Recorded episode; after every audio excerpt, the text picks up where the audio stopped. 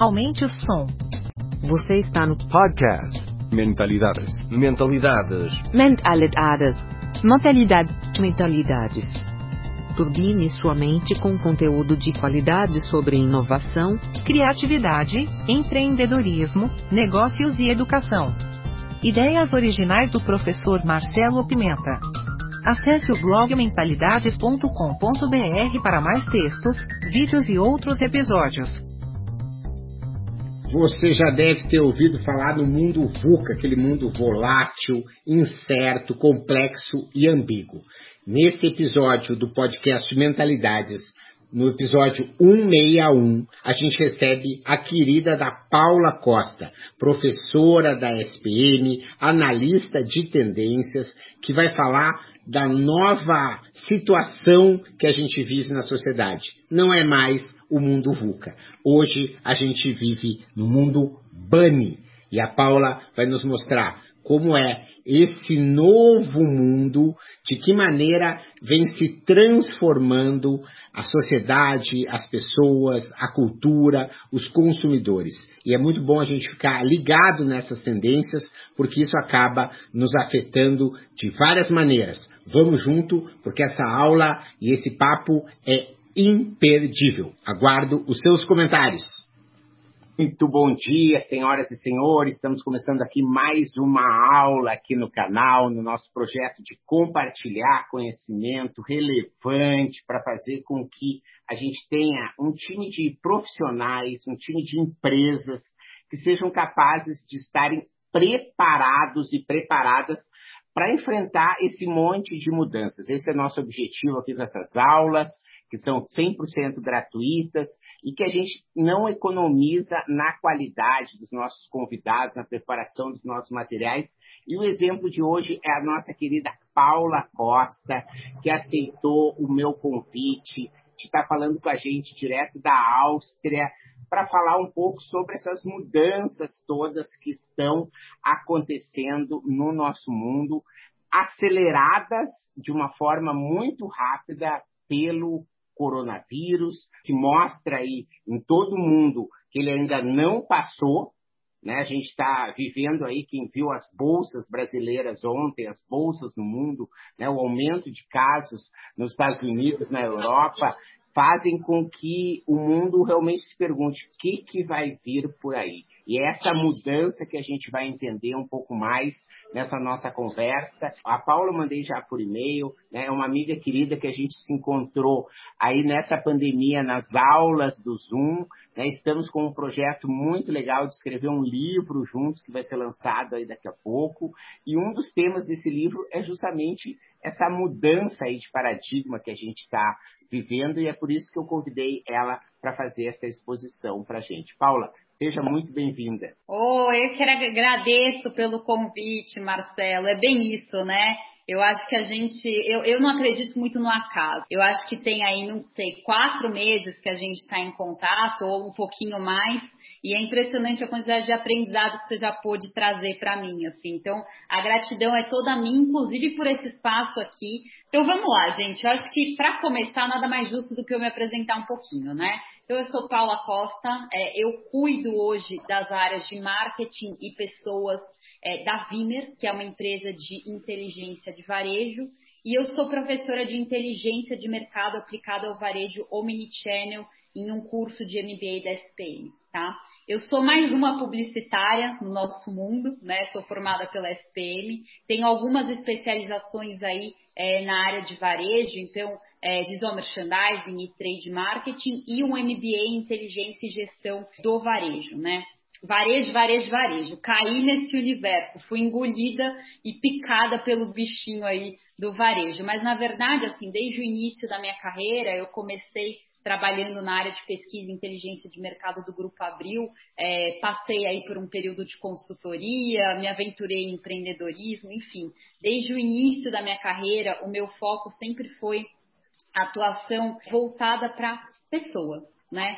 Basicamente, hoje o meu trabalho é esse, sempre foi acompanhar movimentos de mercado, estudar comportamento de consumo e entender o nosso mundo e as pessoas que fazem ele, claro, sempre muito voltado para um olhar comercial dessa história, mas sempre tentando entender é, o ser humano, né? Essa que é a grande verdade. Hoje, o que me atraiu a trabalhar no varejo foi justamente é, a profundidade que esse ambiente, né? Porque é um espaço onde a gente está em contato direto com pessoas. É, é, muito rico o que a gente consegue trazer de trocas desse ambiente para entender um pouquinho mais do nosso mundo né? Então, é basicamente esse o meu campo de atuação. Tá? Eu gosto de resumir em pessoas, porque eu acho que facilita. E hoje, falando aqui para vocês um pouquinho sobre mundo VUCA, mundo BANI, é, é, eu estou trazendo um trechinho aí de um dos assuntos que a gente tem estudado bastante, até mesmo para pautar ações que tenham relevância dentro de varejo. Então, vamos começar falando aí do nosso, do nosso tema, né? VUCA. Gente, eu acho que assim, todo mundo que está aqui hoje ouviu em algum momento esse termo, né? Ouviu, ouviu, né? Em uma reportagem, em uma palestra, em uma aula, né? Eu costumo brincar que eu acho que aí, sei lá, nos últimos cinco anos, metade, pelo menos, dos TEDs foram abertos com uma tela gigante escrito VUCA, né? Porque, na verdade, é, é muito confortável a gente ter um termo que reúne volatilidade, incerteza, complexidade e ambiguidade para simplesmente justificar tudo no nosso mundo, né? Educação, saúde, governo, tudo, todas as nossas estruturas, elas realmente são contextualizadas pelo VUCA. Mas na verdade, é, esse esse termo ele não é de agora, né? A gente vê é, muitas empresas usando até mesmo para justificar o formato de atuação dos seus planejamentos, porque assim, não sei se para vocês, mas pelo que eu acompanho, foi-se o tempo que dava para trabalhar com aqueles planejamentos estratégicos, né, de um ano de duração, onde a gente considerava todos os passos ali milimétricos da empresa, sem considerar qualquer ação externa. Então, hoje em dia, a gente até vê aí crescente, e o professor Marcelo é, fala muito e muito bem sobre isso, as metodologias ágeis, né? Que são justamente é, voltadas para essa adaptação constante frente a um mundo que está em movimento o tempo inteiro, né? Mas essa, essa terminologia que a gente vê aí sendo aplicada hoje, é, principalmente no mundo de negócios, ela não é, não é de agora, né? Na verdade, ela surgiu ali na década de 80, foi criada pelo Exército dos Estados Unidos, né? Admirem. E foi, na verdade, uma forma de explicar e contextualizar o mundo pós-guerra, né? É justamente um momento onde a gente vê ali crescendo é, a conectividade e a digitalização, né? E esse contexto de digitalização traz uma aceleração para o mundo, né? A quantidade de informação e de ações que a gente consegue efetivar a partir da tecnologia acaba sobrepondo as próprias capacidades humanas, né? E daí nasce realmente esse contexto VUCA, volátil, incerto, complexo e ambíguo. E se a gente for parar para pensar, né, nos nossos últimos meses aí, o que está acontecendo com o mundo, né? Justamente essa aceleração digital sendo potencializada. Então eu trouxe aqui só alguns dos muitos dados que saíram aí é, nesses últimos meses para a gente estar tá na mesma página. Então, gente, é, só no Brasil, tá? O uso da internet aumentou entre 40% e 50% durante a quarentena. É muita coisa, é muita coisa. O uso do Facebook, do WhatsApp, do Instagram, somente durante 10 dias, tá, gente, da pandemia, teve um crescimento de 40%. Olha os nossos canais de interação e de redes sociais, assim, bombando, né? E vocês devem estar sentindo isso na pele. Durante a pandemia, a gente teve aí um estudo que apontou que 56% dos brasileiros disseram que é, aprimoraram, passaram a usar melhor a tecnologia no dia a dia. Né? Há controvérsias, porque tem também aquele lado do, do da tecnologia é, que intoxica, né? Mas eu, eu acredito bastante que se a gente usa a tecnologia com responsabilidade, ela pode ser sim uma ferramenta muito útil, né? E é justamente o que esse estudo traz. Porque, bem ou mal, gente, não é como se a tecnologia tivesse surgido agora, né? É claro que com o uso e com as necessidades que vão surgindo em função desse uso cada vez maior, é, as coisas vão sendo aprimoradas, mas a tecnologia não é algo novo. O que aconteceu foi que a gente foi obrigado a, a usar ela como uma ferramenta e a gente entendeu o potencial de aplicar ela em várias áreas né, da nossa vida. Gente, eu acho que ninguém que fazia uma aula de Pilates, como era o meu caso, achava que poderia fazer uma aula de Pilates à distância, que poderia usar a tecnologia como um meio para se exercitar efetivamente, né? Então a gente realmente passou a usar melhor a tecnologia. E a gente vê o reflexo disso nas empresas, né? Se a gente considera aí um período entre janeiro e setembro desse ano em relação ao ano passado, teve um aumento de 63% é, de vagas disponibilizadas nas áreas de TI. Né? Então, de fato, as empresas elas estão disponibilizando mais acesso né? e, e investindo mais na tecnologia. E, gente, isso só tende a piorar, né? Na verdade, assim, depende do ponto de vista, né? Como eu falei, para mim a tecnologia realmente tem um lado muito positivo, a gente só está precisando aprender a lidar um pouquinho mais com ela.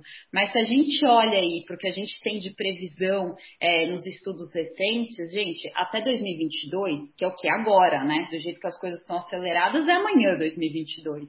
Mas até lá, a, a perspectiva é que a gente tenha dispositivos conectados representando mais do que três vezes a nossa população. E 75% das pessoas vão ter acesso à internet e ao 5G.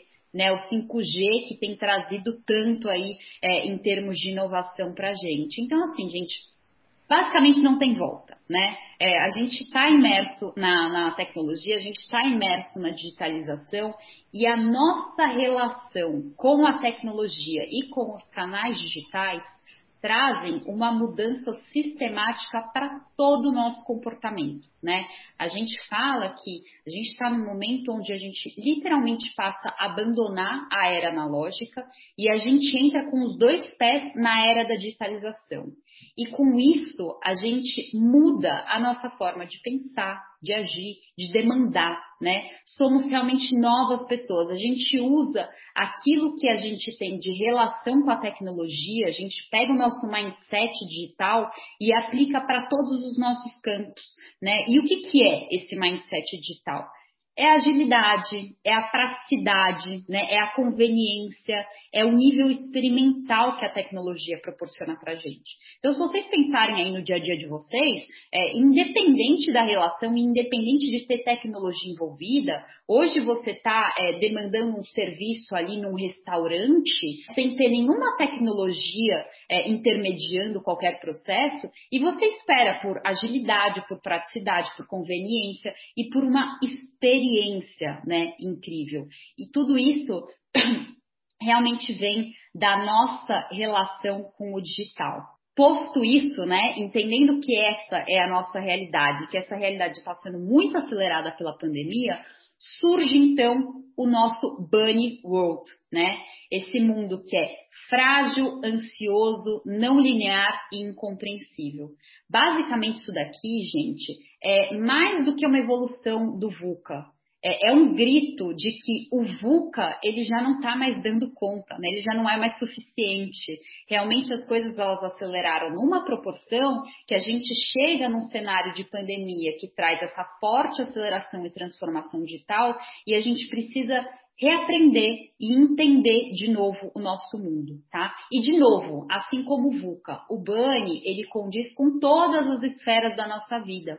Então, aqui na sequência, eu quero explicar para vocês um pouquinho de cada um desses, desses itens aí, o frágil, ansioso, não linear e o incompreensível, e eu vou pedir para vocês um exercício, na verdade, vou propor, né, é, que a gente consiga olhar para cada uma dessas frentes, entendendo como que elas impactam a gente de um modo geral. Então, na nossa vida pessoal, a gente dentro da nossa família, né? É, a gente como profissional, a gente como dono de empresa ou atuando dentro de uma empresa, a gente em relação ao direcionamento que a gente leva para uma marca, né? Então, vamos tentar fazer esse exercício entendendo é, essa amplitude aí do banho dentro da nossa vida. Então vamos lá, vamos começar pelo frágil, né? Gente, um mundo frágil é um mundo que assim ele ultrapassou todas as fronteiras da volatilidade, né? Essas mudanças constantes que a gente tem na nossa realidade, elas nos impedem de construir raízes, né? Da gente solidificar as coisas. A gente está pensando uma coisa aqui hoje, amanhã tudo pode mudar completamente, a gente não teve tempo nem de construir esse hoje, né? E quando a gente fala de um mundo super conectado, isso ganha uma dimensão ainda maior, porque uma coisa que você faz aqui rapidamente impacta ali, né? Então a gente tem aí um caos muito grande em função dessas mudanças constantes, né? E o que, a fragilidade elas não exige, né? O que, que a gente precisa desenvolver em termos de habilidade para lidar com essas mudanças constantes? É a resiliência. A gente precisa conseguir é, se manter, manter uma fortaleza de alguma, de alguma forma a partir é, desse mundo frágil. Eu não estou falando aqui que a gente tem que romper com a nossa vulnerabilidade, muito pelo contrário, mas conhecê-la ainda mais, né? Entender a nossa essência, e esse eu acho que é o ponto mais importante, né?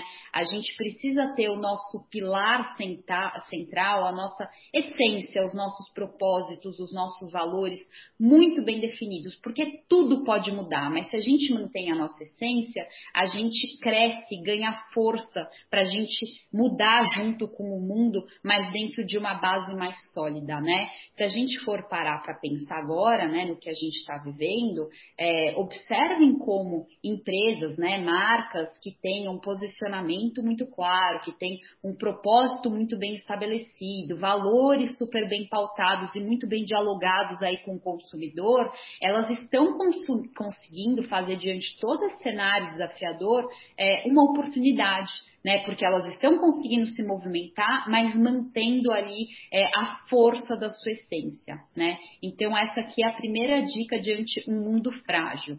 Eu só queria fazer um outro, acrescentar uma outra visão aí também da questão da fragilidade, que é a questão própria da saúde de cada um. Né, que é o fato de você saber que existem doenças como esse coronavírus que você não sabe, você pode estar super imune, você pode estar super preparado, mas tem pessoas que estão né, até morrendo ou indo para UTI ou sofrendo muito, mesmo não estando no grupo de risco. Ou seja, é muito frágil a nossa também condição humana frente a tudo isso. Eu não quero te desviar, só queria acrescentar esse ponto aí nesse panorama que você estava fazendo.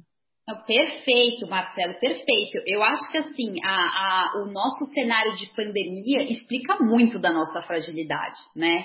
A gente aqui tão empoderado de tanto conhecimento a essa altura de desenvolvimento da humanidade, jamais imaginamos que seríamos tão abalados, né, por uma doença, né? Parecia que a ciência, a medicina estava tão avançada, né? E está de fato, mas assim, a gente não sabe o que está por vir. inclusive, é, esse é um pouco do próximo aspecto, né? Porque a gente vive tanto essas incertezas que a gente está tá virando um mundo ansioso, né? Hoje de manhã Marcelo até me chamou a atenção, que eu falei, tá tudo certo para aula, tô ansiosa. E ele, né, como sempre me ensinando, falou, ansiedade não leva ninguém a lugar nenhum. É. E tem razão, né? Marcelo sempre fala de meditação, de, de alimentação, de exercícios físicos e tudo mais.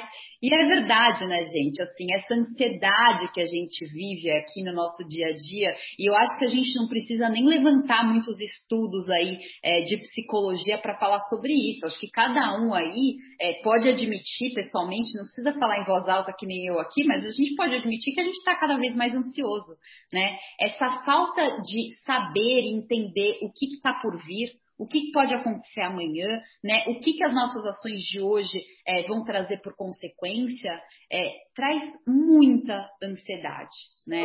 E aí eu acho que o primeiro ponto né, de, de, dificuldade que a gente tem quando a gente está ansioso, se for parar para pensar, né, quando a gente está num momento assim de muita ansiedade, nossa maior dificuldade é focar Né? A gente não consegue, a gente não consegue parar para fazer, né? Você tem um monte de coisa na cabeça, você não consegue se centrar naquilo que precisa ser feito.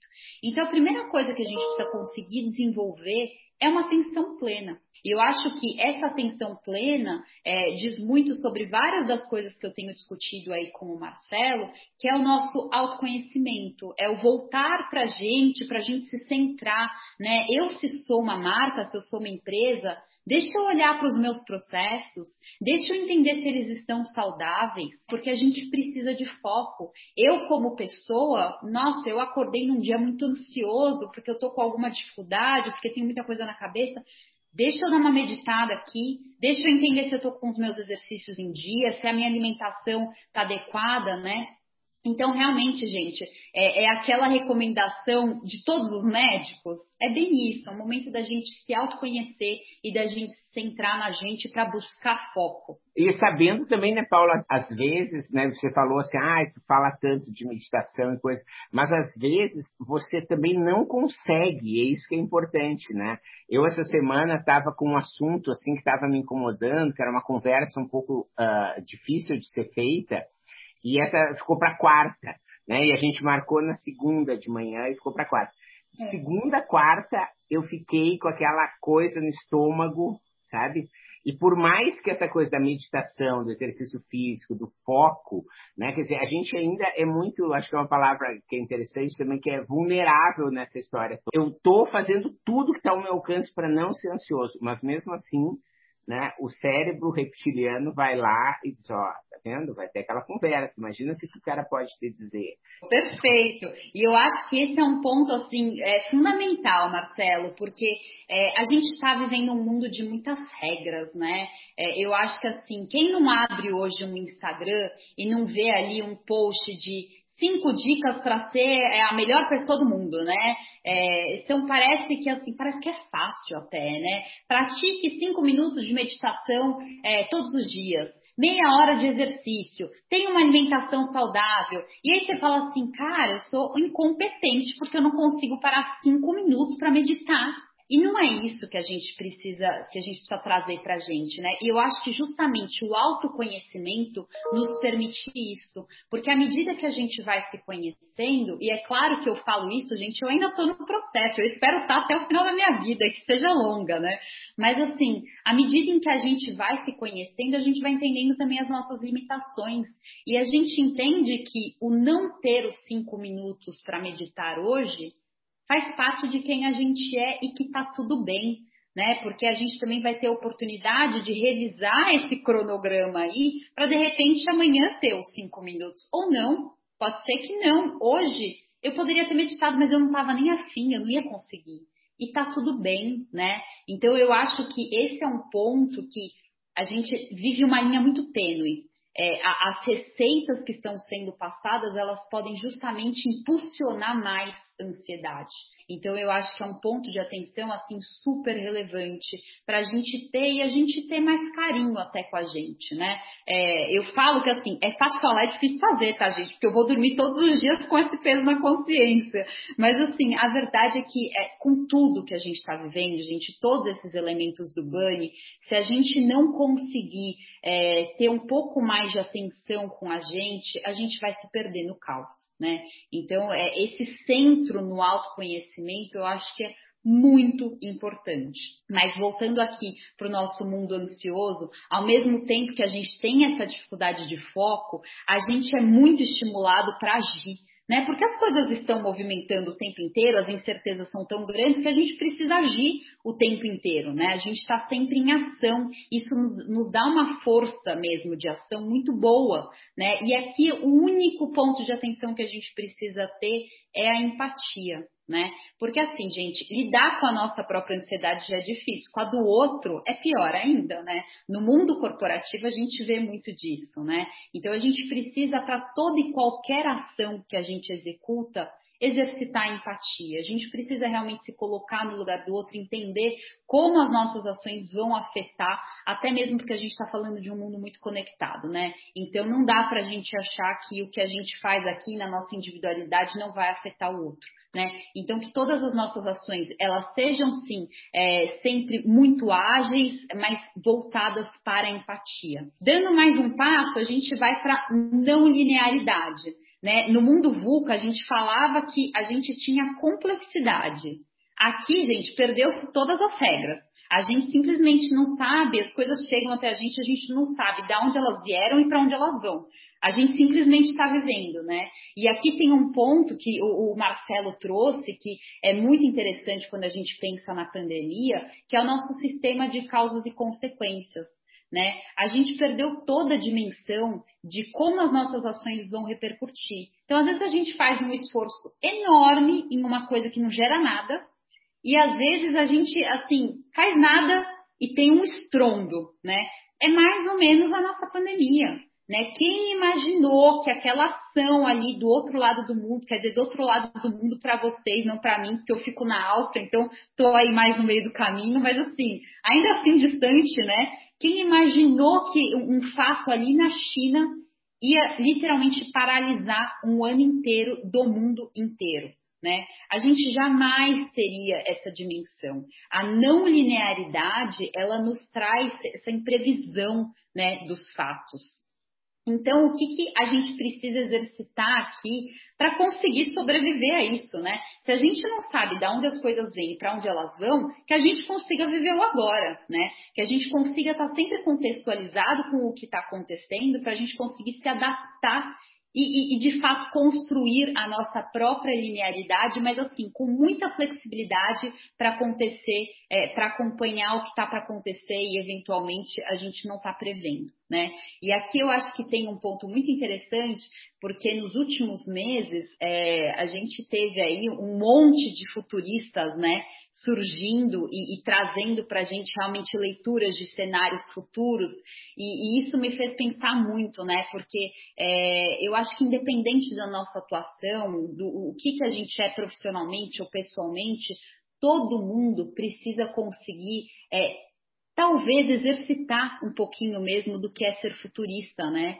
Que é fazer uma leitura de cenário para entender o que está por vir, né? Ou pelo menos tentar entender o que está por vir. A gente precisa exercitar isso, né? Não, não dá tempo para a gente é, perder o bonde, gente. A gente precisa entender o nosso mundo, né? Então eu acho que esse é um aprendizado que tem sido super importante para mim é, e que eu acho que, que vale compartilhar.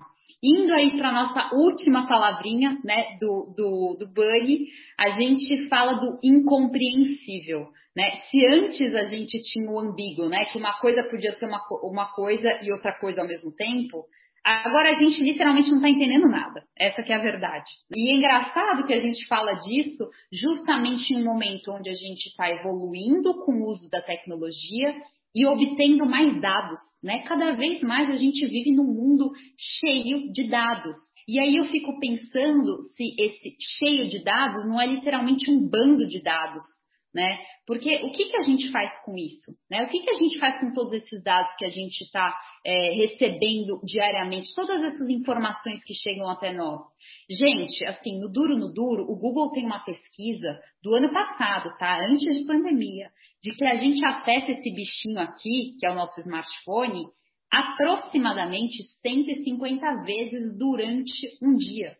Né? Quer dizer, é muita informação. Isso é a média, né? Eu, a você, média. as pessoas que estão aqui, né, são a parte de cima da média, né? Que acessam mil vezes por dia, né? Não, é só é. para lembrar, né? Porque tem essa a média pega aquela senhorinha que viu de manhã e só vai ver amanhã, né? Então ela tem que estar no nessa exatamente, exatamente. E assim se a gente for parar. Gente, se vocês quiserem, vocês não admitam, mas eu admito. Eu acho que eu olho umas 150 vezes para esse bichinho mesmo. Né? E a quantidade de coisas que cai ali me gera uma ansiedade, enfim. Por quê? Né? Porque, gente, a, a, apesar da máquina, né, da tecnologia estar tá evoluindo de uma forma exponencial, a gente como humano não, né? A nossa capacidade de processar todas essas informações ela ainda é a mesma, né? Claro que a gente está em evolução, mas ela ainda é a mesma. Ainda não temos um HDzinho aqui dentro, né? Ainda está faltando. Não, não existe a lei de Moore para os nossos uh, ah, DNA e para os nossos genes, né? Não, não, não acontece, é cada geração vai multiplicar, não, não, a gente é o mesmo, né? quem me conhece sabe, o mesmo 386 DX40, né? Nós não conseguimos evoluir enquanto uh, DNA, enquanto máquina, né? Isso é muito importante a gente poder entender, né, Paula? Exatamente, exatamente. Até porque senão a gente começa a brigar com a máquina, né? E eu acho que isso é o que a gente não tem que fazer. Então, o que, que a gente precisa fazer, né, para a gente começar a entender, a, a buscar soluções diante tantas é, dificuldades de alcançar respostas, né, frente a todos esses dados? A gente precisa ser justamente mais humano, né, gente? Porque se a gente for pensar, a gente pode ter ali uma lista de dados e não ter nenhuma informação. Mas se a gente aplicar a nossa lente humanizada para fazer a leitura de um único dado, a gente pode ter muitas informações. Então, realmente é o momento, gente, de não brigar com a máquina. Deixa que ela cumpra com a missão dela. A gente, vamos tratar de ser humano, né? Então vamos usar a nossa intuição, vamos usar a nossa criatividade, vamos exercitar a transparência, né? Claro que a gente fala da transparência aí no mundo dos dados e com o LGPD isso se torna cada vez mais relevante, mas se a gente está falando de humano para humano, gente, vamos tentar ser claro, ser transparente já está tudo tão difícil de entender, né? Se eu sou uma marca, Deixa eu comunicar exatamente aquilo que o meu consumidor precisa entender. Né? Se eu sou uma pessoa, deixa eu conversar com meu filho, com meu marido, sobre os meus sentimentos e sobre o que eu realmente quero que eles entendam. Né? As coisas já estão muito complexas. Vamos nós, como humanos, é, tornar menos complexo. E aí eu vinha falando de marca, gente, não à toa, não sei se vocês repararam também aí nesses últimos meses, como a gente teve um boom aí de marcas que começaram a, a ter um comportamento humanizado. É, a gente vê aí não só o que a gente já, já, já vinha observando, que é uma inteligência artificial com nome de pessoa, né? mas literalmente as marcas se aproximando e falando de igual para igual. Olha, também estou vulnerável, também está difícil para mim mas a gente está junto, a gente vai passar por essa, né? Esses diálogos próximos, né? As marcas que elas entram de fato é, em comunidades, elas têm uma voz ativa, elas têm propósitos muito bem estabelecidos, elas são pessoas quase, elas têm realmente uma entrada muito maior nesse nosso mundo aí é, tão incompreensível, né? Então, basicamente, reunimos aqui, resumimos as quatro palavrinhas que fazem parte do Bunny, eu só queria deixar alguns pontos de reflexão dentro de tudo que a gente veio falando, porque são pontos que para mim fazem muito sentido e, de novo, acho que podem ser aplicados em todas as esferas aí da nossa vida, né? Primeira consideração, gente, mindset digital. Vamos entender que assim, abandonem a era analógica, abandona o pensamento que a gente tinha quando a gente não tinha esse bichinho aqui na mão, né? A gente realmente está diante de uma nova forma de pensar, agir e demandar. Tudo a gente precisa pensar. Se eu vou oferecer alguma coisa, será que eu estou sendo ágil o suficiente? Será que eu estou sendo prático? Será que eu estou entregando conveniência? Será que eu estou explorando a experiência, né, gente? O mundo não é mais sobre ter, é sobre viver e a gente precisa falar um pouco mais sobre experiência. Segundo ponto, lifelong learning, né? Isso aqui é um, é um pontinho que eu tenho batido muito, já conversei muito com o Marcelo sobre isso, faz parte, inclusive, desse projeto que ele comentou é, do livro aí que a gente tem em vista para os próximos meses. É, porque assim, gente, não tem muito segredo aqui. Se a gente está em movimento diário, as coisas estão sendo transformadas é, a cada hora, a gente precisa aprender algo novo o tempo inteiro também né? Para a gente conseguir acompanhar esse ritmo. Então aqui, gente, é literalmente conseguir abandonar, às vezes até alguns paradigmas, alguns conhecimentos que a gente tem e que eram verdades absolutas até ontem, para a gente se abrir para o novo, né? O novo, na verdade, se torna a nossa única certeza. Então vamos apostar nele, né? Se a gente for pensar aqui mesmo, né? A gente está falando da transição do mundo VUCA para o mundo BANI. Quer dizer, o VUCA já ficou obsoleto. A gente já precisa aprender sobre o BANI, né? E isso acontece o tempo inteiro na nossa vida. Muito relacionado a isso, a gente tem o Lab Mindset, né? Basicamente, gente, assim, numa realidade acelerada, a gente não tem mais o tempo de planejamento, a gente precisa agir, né? A gente precisa apostar. Então a gente precisa se provocar mesmo, a testar, errar, aprender, evoluir, fazer de novo, né? Por que não? Ir aprimorando ao longo do processo. Se eu quero é, colocar um, um novo negócio no mercado, não adianta eu sentar na, numa mesa e ficar planejando ele ali, rascunhando ele ali. É super importante o processo de planejamento, tá, gente? Pelo amor de Deus. Mas ele precisa ser mais prático. Se a gente ficar se apoiando nesse processo de planejamento durante um ano inteiro, a hora que a gente for implementar o negócio, ele já vai estar obsoleto. Então a gente precisa apostar mais e ser mais prático, né? Exercitar mais. E por fim, mas não menos importante, na verdade para mim acho que mais importante, né, a humanização. É, a gente tem falado muito na Vimer, né, que quanto mais digital a gente é, mais a humanidade a gente busca resgatar. Porque algum tempo atrás, agora tá, isso tem sido menos recorrente, mas algum tempo atrás, quando a gente ia desenvolver um novo projeto de loja, algumas marcas, elas chegavam para a gente e falavam, olha, eu quero uma loja tecnológica. E a gente falava, mas cara, para que você quer a tecnologia? E muitas das vezes a gente não tinha uma resposta. Era assim, porque eu quero, eu quero ser mais inovador. Né? Só que, gente, a maior inovação que a gente tem é, é, a humanização, é o nosso contato, é o nosso diálogo, né? É como a gente está conseguindo entregar alguma coisa para alguém, né? Então, assim, é, mais do que a gente pensar na tecnologia, é a gente pensar no humanos a gente está conseguindo ser, né? Vamos nos apoiar nos nossos propósitos, nos nossos valores, vamos buscar o autoconhecimento que a gente tanto está falando aqui, né? Apostar na transparência, buscar criatividade, intuição, né? Tudo que diz sobre ser humano é algo que a gente precisa exercitar mais do que nunca, né?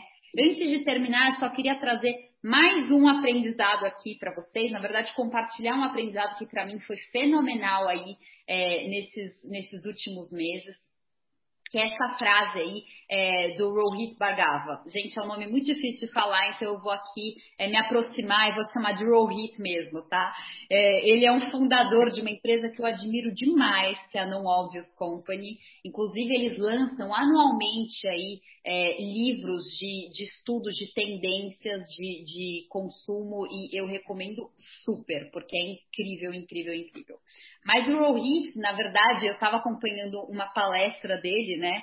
É, foi, eu acho que tem cerca de três meses, aonde ele vinha falando ali, né, sobre todo o cenário de pandemia, as perspectivas, é claro que sempre com um olhar ali é, de futuro super bacana, mas falando de um momento que o cenário não é positivo, né?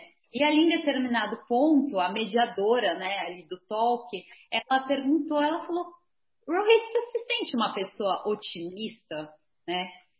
E aí ele falou, putz, eu acho que eu sou. Na verdade, eu acho que eu sou porque eu tenho esperança. E a minha esperança, ela vem do conhecimento, né? E se a gente parar para pensar isso mesmo, né, gente? Quanto mais a gente aprende, mais a gente conhece, a gente mais conhece caminhos, oportunidades, possibilidades, além daquilo que a gente está enxergando. E com isso a gente consegue alcançar a esperança. Né? Então eu acho que com tudo, depois que eu ouvi isso, primeiro que eu acho que assim, eu me enfiei mais a estudar, me enfiei mais a aprender, porque eu falei, meu Deus, eu preciso de esperança, então deixa eu ir atrás do conhecimento. E segundo, que muita coisa se justificou para mim, né? Porque a gente que está sempre estudando e sempre buscando, é, costuma mesmo ser mais otimista e realmente isso tem, faz muito sentido, né? o conhecimento ele traz esperança. Então vamos buscar mais, né? Vamos se propor mais. Obrigado, Paula. Foi ótimo, realmente. Vou abrir primeiro para as considerações uh, de quem está aqui com a gente. Bom dia a todos. Eu vou aquecer o grupo aqui começando. Parabéns, Paulo, aí pelas considerações, né? Algumas coisas é, pontuais, né? Nunca antes a gente teve tão necessidade de se reconhecer como humano, entender as nossas limitações e, com isso, limitar também o que a gente quer absorver de informação, né? Como a gente não consegue absorver todas as informações, nunca antes o estar em comunidade é tão importante. Porque você, em comunidade, vai buscar o complemento daquilo que você não está conseguindo entender. Então, a humanização também parte por isso, né? A volta ao comunitário, a volta ao compartilhar. Né? Então, outra coisa importante também que, que destoou é tão líquido, né? É, hoje está tão líquido as relações que elas deixaram de ser líquidas. Esse líquido já volatilizou e a gente fala de relações gasosas hoje, né? Bauman começou com, a, com as relações líquidas e hoje o Ken Wilber já fala de ligações, é, relações gasosas, que são tão voláteis, né? tão rápidas, que elas já se volatilizam. Concordo com você. Agora, dado não é informação, né? Dado é dado. Informação é o dado processado e dado e, e, com sentido. Quando você fala de um mundo de dados, não significa um mundo de informação. E isso é uma grande dor, né? Porque faz com que você tenha uma habilidade que, nesse, que muitas vezes é, é relegada, que é o pensamento crítico. Você tem que ter a, a, a criticidade de avaliar se aquele dado é bom para você como informação ou não e dispensá-lo. Né? Isso também é outra coisa que traz uma certa ansiedade, né? porque você perde a confiança, né? você está sempre é, em uma posição de criticar aquilo que você recebe, porque você não sabe a veracidade ou a confiança daquilo. O outro ponto que eu achei interessante, né, a fragilidade, a vulnerabilidade, né? Nunca se falou tanto como agora da segurança psicológica que você tem que implementar em um grupo. As próprias corporações que se guiavam por processos estanques, né? uma hierarquização absoluta. Né? Os líderes tinham todas as respostas, eu tinha que me remeter a eles para conseguir uma aprovação. Hoje isso não faz mais sentido. Uma empresa hoje que tem uma hierarquia muito estanque, um processo muito estanque, um líder que ainda se acha é, o maximus potentius da, da sabedoria, ele também não vai conseguir fazer com que a sua empresa sobreviva. Hoje as empresas têm que se tornar mais orgânicas, as lideranças têm que ser mais horizontalizadas. A liderança hoje é servidora e questionadora, e mais do que ela dar respostas, ela faz boas perguntas para a equipe e se constrói uma ação em conjunto. Essa aí, em função do que você falou, são as considerações que eu apresento ao grupo. Bom dia a todos. Prazer em conhecer a quem está aqui. Excelente, muito bom, hein, Guilherme? Colocou vários pontos, né, Paula? Muito complementares, isso que eu achei legal. Eu só queria lembrar aqui da pirâmide, né, do, dos dados, né, onde você tem, depois você tem a informação, né, você tem o conhecimento, que é como você daí, então, processa essa informação, mas o mais difícil, né, gente, é a sabedoria, que é você realmente agir a partir do conhecimento, porque, como a Paula falou, uma coisa é você é, ter o dado de que as pessoas estão ansiosas, né? Ter informação de que meditar ajuda. Ter o conhecimento de que três minutos por dia já funciona, mas ter a sabedoria de fazer todos os dias, aí, gente, é outra coisa. Mas eu acho que, assim, concordo total com você, Marcelo Guilherme, excelentes pontos. E eu acho que aqui é, a gente tem é, duas coisas aí que eu acho que se complementam dentro da sua fala, né? É, primeiro, essa questão realmente da transformação do dado até que ele se transforme na sabedoria, como bem colocou o professor Marcelo, e, e o, o, o, excesso né, de movimento que a gente tem no mundo, porque não dá tempo da gente chegar até a sabedoria. Né? A gente está muito superficial em alguns aspectos, e aí entra um pouco daqueles embates até de que quantos não são os avós que viram para os netos e falam Imagina, no meu tempo era muito melhor, porque a gente se aprofundava, você não sabe de nada, você só lê manchete, né?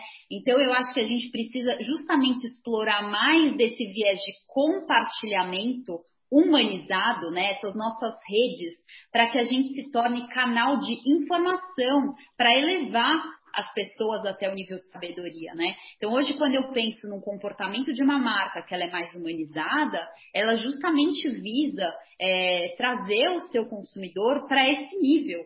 Né? Não adianta simplesmente trazer informação. Como é que você consegue levar esse cara para a prática, né? Para ele entender de fato. Então eu acho que tem aí, em dois pontos da sua fala, é, uma concordância, um alinhamento aí super interessante para a gente refletir. Obrigada pela contribuição. Bom dia a todos.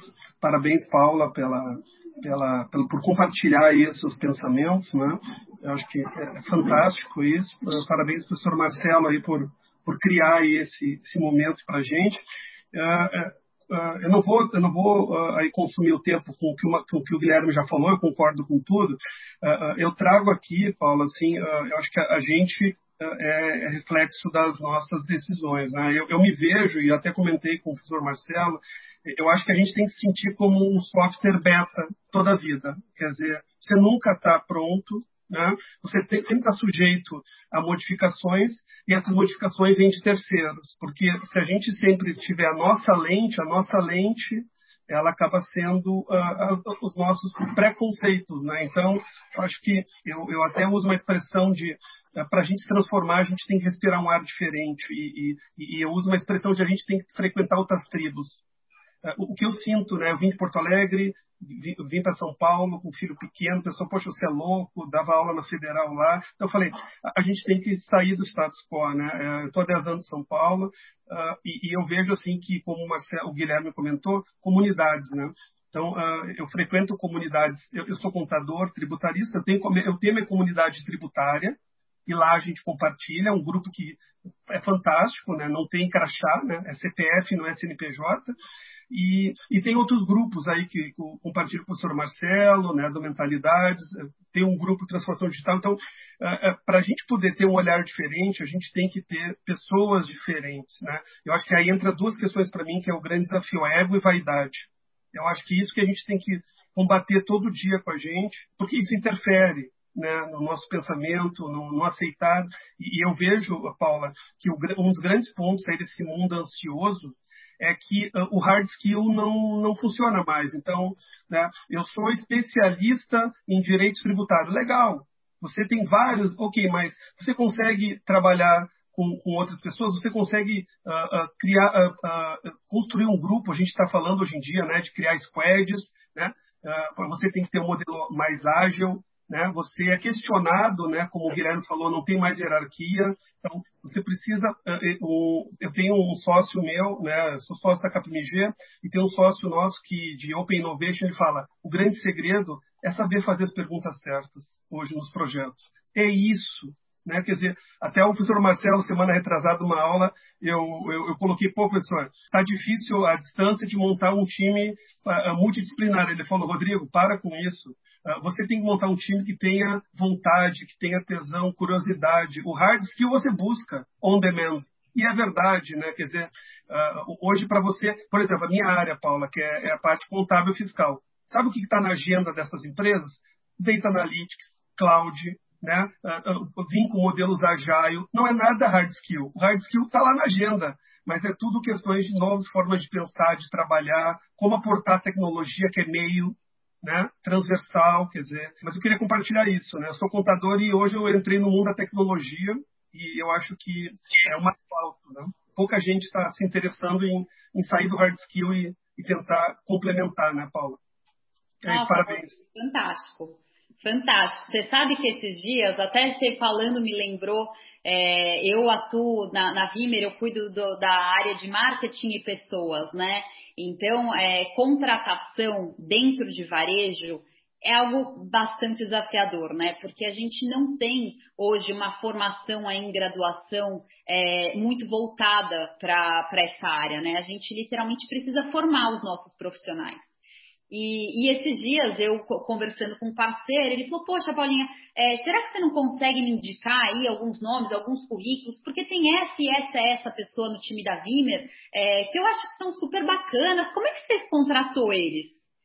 E eu falei: Olha, meu querido, faz o seguinte: pega o currículo, deixa ali no cantinho, sempre bate um papo com a pessoa. Se a pessoa for pessoa o suficiente, pode contratar pode contatar, porque a gente, quando é a gente, né, quando é gente, quando é ser humano de verdade, a gente aprende, a gente aprende o que a gente precisa aprender. Agora, ser humano é algo que é mais difícil de ensinar, né, e é o que a gente mais precisa. Então, acho que principalmente, principalmente, na área de tecnologia, né? Quando eu vejo aquele dado ali daquele aumento de 63% é, de vagas na área de TI sendo disponibilizadas, eu não sei se, se eu fico assustada ou se eu fico feliz, porque como é que essas pessoas estão sendo contratadas, né, para desenvolver tecnologia?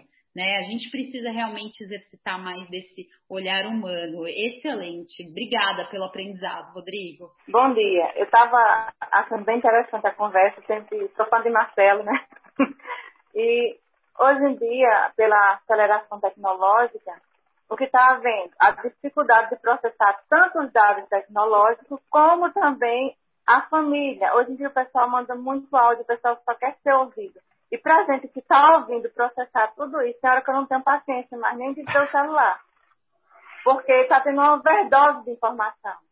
Se você chega em casa, está todo mundo querendo ser ouvido. Se você está no trabalho, todo mundo quer ser ouvido. E a gente acaba assim, tem hora que meu Deus, eu quero ir para um lugar que ninguém fale. Quando você olha para o celular, tem tanta informação, tanta coisa, é tanto curso online, é tanta opção, que tem hora que fica até difícil. Hoje mesmo já tentando instalar o Zoom, eu tenho instalado tudo do celular, porque é uma overdose de informação. Tem hora que o meu celular parou, depois, na semana passada, porque não aguentou. E ele tinha uma memória de 62 GB. Áudio de WhatsApp, gente, pelo amor de Deus, até 15 segundos. Mas eu acho que tem duas coisas aí que a Paulinha trouxe que me faz refletir, que eu acho que é bem interessante. A primeira é a, é a empatia, né? Antes da gente mandar uma mensagem para o outro, como é que a gente gostaria de receber essa mensagem, né? Será que a gente queria um áudio de três minutos ou ali duas linhas, né? O que, que seria mais conveniente para o outro, né? A história do mindset digital. É, e o segundo ponto, que é um exercício que eu tenho tentado fazer, confesso que ainda estou um pouco distante, mas eu vou chegar lá, é um pouco da desconexão. Né? Às vezes a gente precisa desconectar mesmo. Tirar ali algumas horas, porque a gente não vai ouvir mensagem nenhuma, a gente não vai ler nada, a gente vai simplesmente desconectar, né? E aí se conectar com a gente, claro, né? É um pouco da história do autoconhecimento. Então eu acho que é um exercício saudável em tempos de, de excesso de dados, né? A palavra está com a Luciana Soares. Bom dia a todos. Na verdade, eu queria mais fazer uma pergunta. Onde que a gente estuda mais sobre essa questão do bunny? Né? Existe um livro, uma indicação, alguma coisa que a gente pode se aprofundar nesse tema? É um excelente ponto, Lu. Acabou de emergir. Então, eu acho que o primeiro passo de aprendizado foi aqui mesmo, né? É, mas muito em breve, é, o Marcelo comentou aí no início, né, Marcelo? Acho que você pode até complementar. Tem um projeto em vista, um, um livro que deve sair muito, muito em breve mesmo, muito né, Marcelo? A gente está aqui contando os dias. Eu não estou ansiosa, né? Eu sou uma pessoa muito plena, né? Mas em breve a gente deve ter essa história aí. Mas assim, eu acho que o mais legal é você entender é, que o conceito do Bunny em si, né, e todo, cada uma daquelas palavrinhas ali é, dentro dessa história se desdobram em muitos outros assuntos. Então, o, o, aqui mesmo na nossa conversa, Veja quantas outras coisas surgiram. Então, a verdade é que tem muito campo de conhecimento correlacionado com o Bunny, né? Guilherme trouxe ali, por exemplo, a história de, de compartilhamento. É um tema que tem é um prato cheio para ser estudado, né? E que tem relação com o Bunny. Então, ele é um assunto central, vamos falar ali que é uma espinha dorsal para vários outros é, conhecimentos, tá? Para responder a Luciana, a frase da Adélia Prado não quero a faca nem o queijo, eu quero a fome. Porque a, o Bunny, é, tu pode até aprender agora sobre ele, mas o, ele vai mudar para outra coisa. Então, quer dizer, você tem que ter essa fome de aprendizagem, né? Que é isso que vai fazer com que você seja esteja sempre aí na, na crista da onda. Essa é a minha dica aí. Né? Siga as pessoas certas, siga aí a Paula, siga o Guilherme, né? É, bota aí na tua timeline das redes sociais pessoas que te trazem esse tipo de conhecimento, que eu acho que é uma forma muito legal aí de, de estar se atualizando. Paulo Sérgio, bom dia. Bom dia, é, parabéns, Paula, muito bacana. É, eu estou é, pensando aqui, a gente vive num mundo tão digitalizado, né? Quarta revolução industrial, indústria 4.0, internet das coisas, realidade virtual, drone, e por aí vai, né? Uh, machine learning, captura de dados. E isso, de certa forma, torna a nossa vida muito mais produtiva, uh, como deveria ser, mas, uh, ao mesmo tempo, na minha leitura, né, menos humanizada. A partir do momento em que você tem as máquinas conversando entre elas uh, e cada vez mais os sistemas mais inteligentes, né, que conseguem tomar decisões como se fossem seres humanos, né, numa linha de produção, é, me preocupa um pouco como é que a gente vai buscar um equilíbrio e essa humanização, porque eu acho que essa pressão é, tecnológica é muito forte. Né? Então, eu queria é, que você falasse um pouco sobre o que você pensa disso. Muito bacana. Eu vou abrir um parênteses aqui para contar para vocês que o senhor Paulo Sérgio é o senhor meu pai, tá? Famoso papai. E, e eu acho que é muito legal ter ele aqui, porque é uma das pessoas que trouxe toda a minha base de formação e que hoje me questiona algumas outras coisas, me traz perguntas é, e, e, tem, e, me fala sempre muito sobre a história do aprendizado constante, né? Porque é uma pessoa que me ensinou tanto e hoje busca tanto conhecimento, inclusive de mim, então eu fico super lisonjeada. É, eu concordo demais é, com, esse, com esse pensamento. Eu acho que realmente a gente tem aí um processo de, como você colocou mesmo, né?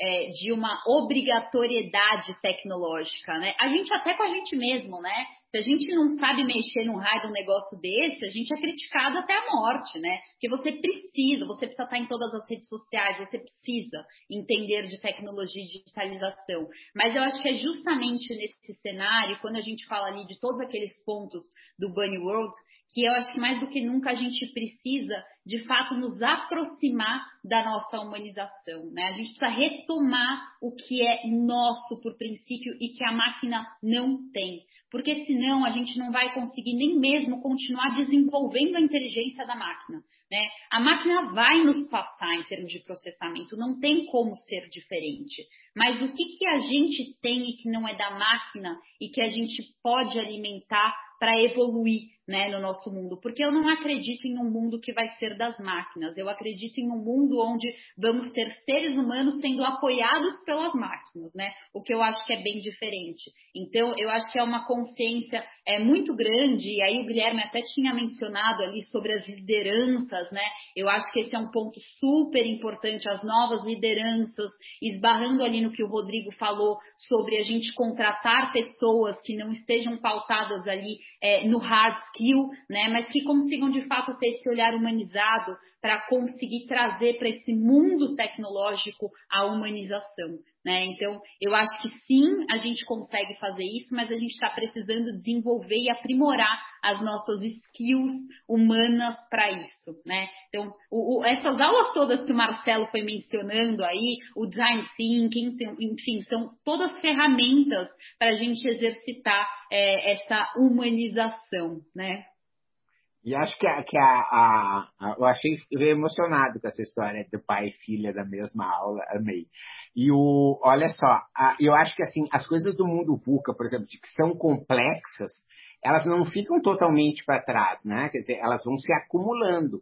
Então você tem essa complexidade de conseguir ser mais humano, de ser mais criativo, sem tempo, é, aprendendo novas coisas, né? Celulares que às vezes não ajudam também, né? Quer dizer, eu tenho um aparelho que às vezes me irrita porque eu estou fazendo certo, mas ele não consegue fazer muitas coisas ao mesmo tempo, entende? Então, né? Você tem que conseguir é, balançar tudo isso. Eu queria deixar o Guilherme né, para que está com a mão levantada, fazer as considerações finais, e a Paula. Eu só queria, enquanto o, o, livro não sai, eu só queria deixar aqui alguma literatura que vai ajudar. Reinventando as Organizações é um livro sensacional que fala justamente da consciência das organizações TIO, que é uma consciência que, que vem aflorando já com, a, com base no Ken Wilber, né?